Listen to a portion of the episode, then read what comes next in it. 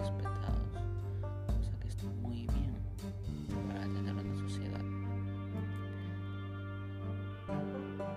La segunda dice que aprueba la actualización del mapa etnolingüístico, lenguas de los pueblos indígenas originarios del Perú, mapa etnolingüístico del Perú.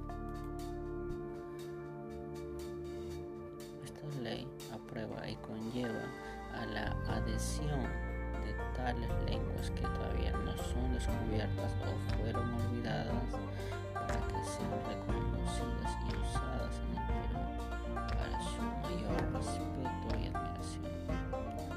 La tercera dice, garantiza el uso de los idiomas indígenas en la traducción de los principales textos legislativos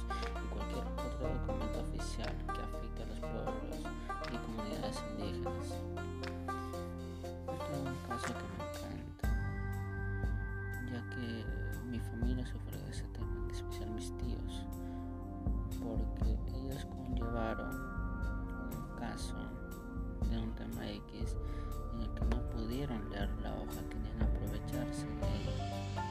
Entonces, esta ley es algo que ayuda bastante porque serán traducidos los principales textos legislativos cualquier otro documento oficial que ayudará a que las leyes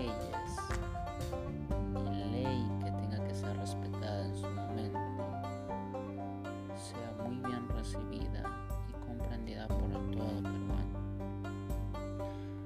El cuarto dice los pueblos y comunidades indígenas tienen derecho a la participación y el político.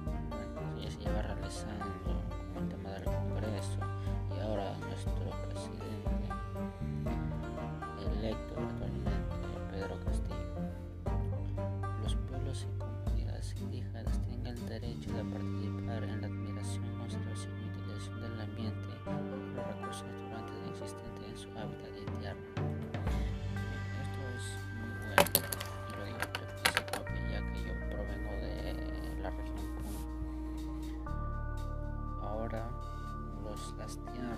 sabiera